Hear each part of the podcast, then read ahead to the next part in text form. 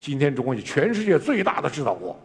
大家看世界四大制造国的比例：美国、日本、德国、中国。你看中国由世界制造业百分之二，二零零九年上升到占世界制造业百分之十八。中国的上升的红线与美国下降的黑线相交，各占世界制造业百分之十八。然后我们继续上升，美国人继续下降。二零一六，中国制造业已占全球比重百分之二十六点七，世界第一。二零二五，中国制造业将占全球比重百分之四十到百分之四十五。所以，人民大学的金灿荣教授讲句话：他到了二零三零年，世界上只有两个制造了，第一中国制造，第二外国制造，就没有了，就这两家了。联合国工业发展组织统计。中国是世界上唯一拥有联合国产业分类中全部工业门类的国家，包括三十九个大类、一百九十一个中类、五百二十五小类，形成门类齐全、独立完整的工业体系，唯一的。而且中国现在是什么呢？我们人口红利过去了，我们工程师红利到来了。《华盛顿邮报》报道，中国拥有全球最多的理工毕业人才。美国国家科学学院学报报道，百分之四十四中国大学生主修自然科学工程学，美国只有百分之十六。考虑到中国人口是美国四倍，这一趋势将来十分可怕。美国的百分之十六中大量还是华裔，很麻烦事儿就在这儿。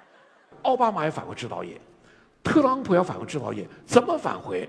白领工程师、蓝领工人在哪里？你到哪儿去找去？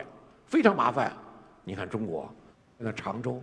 常州工业技术学院开了什么专业？盾构专业，学生很热门呐，还没毕业都被人要光了。盾构本来是德国人的，现在盾构我们技术比德国还好，我们造的比德国口径还要大，掘进速度还要快。德国所有洞都打完了，无洞可打了，盾构到头了。我们还有多少城市地铁、高铁、高速公路要打洞啊？中国这个市场牵引太过于巨大，英国威尔士号航母最后建造到了重型塔台吊装的地步了，一千吨以上的门吊百分之百产自中国，当然得从中国进口，进口之后命名为哥利亚号，圣经上的巨人。英国重型塔台刚刚吊装完毕，被等在旁边的印度人买走了。印度的航母在港口里趴了十年，好几次下水都没下成，现在也到了重型塔台吊装的时候了。印度知道一千吨以上门吊都在中国，不愿到中国来买。印度人很自信也很自尊，印度人经常说：“听说他们发展的不错，现在快追上我们了。”他们还挺着急，跑到英国去买的。英国人告诉他：“这是中国的二手的，卖给你了。”印度说：“反正不管，我从宗主国英国买来的，不是从中中中国买的，就算心安理得了。”奥巴马也出过这个洋相。二零一三年。奥巴马在迈阿密港口演讲，鼓励各路资本进入制造业，重塑美国制造业辉煌。但挺不幸的，一阵风吹来，把那美国国旗给吹掉了，露出了上海振华重工的标识。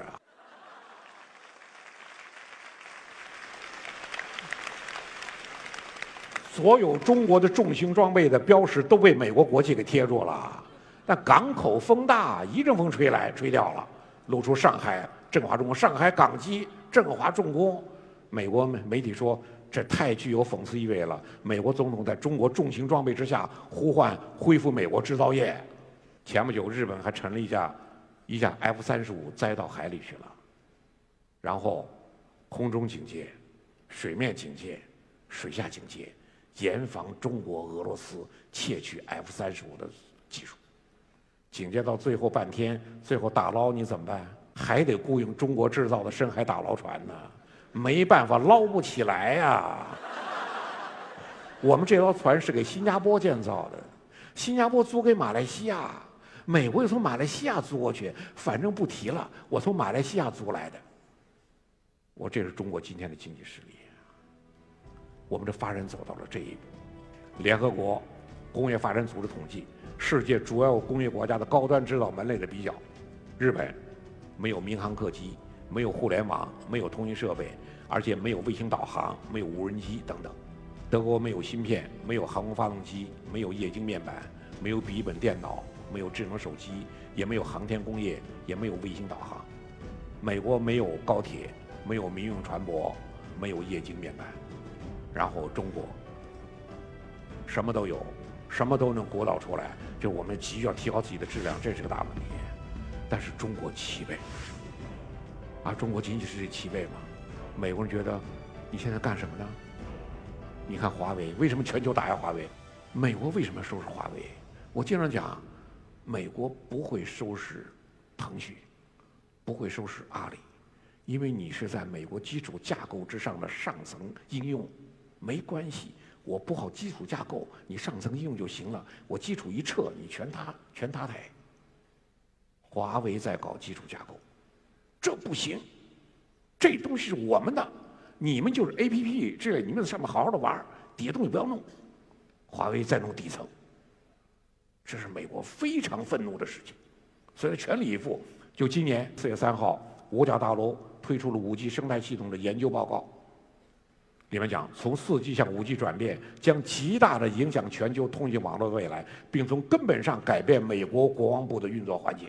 你看，我们一说五 G，什么是五 G？我们就觉得传输速率快一些。下大片速度快一些，玩游戏不卡了，然后万物互联，自动驾驶，我们都想了这个。你看美国人怎么想的？美国人说，五 G 的真正潜力是它对未来战争网络的影响。该网络会越来越多，包括大量更便宜、连接更多、更具弹性的系统，以便在不断变化、快速发展的战场中发挥重要作用。前不久。十八架无人机突袭沙特阿美石油公司，阿美石油公司的油产下降一半，国际油价涨幅百分之二十，就十八架无人机干的事，谁干的？今天还没搞清楚。五 G 指挥成千上万架无人机，成千上万架无人舰艇，成千上万个机器人，什么样的场景？这太可怕了！美国人觉得这这让中国人掌握技术，这怎么得得了？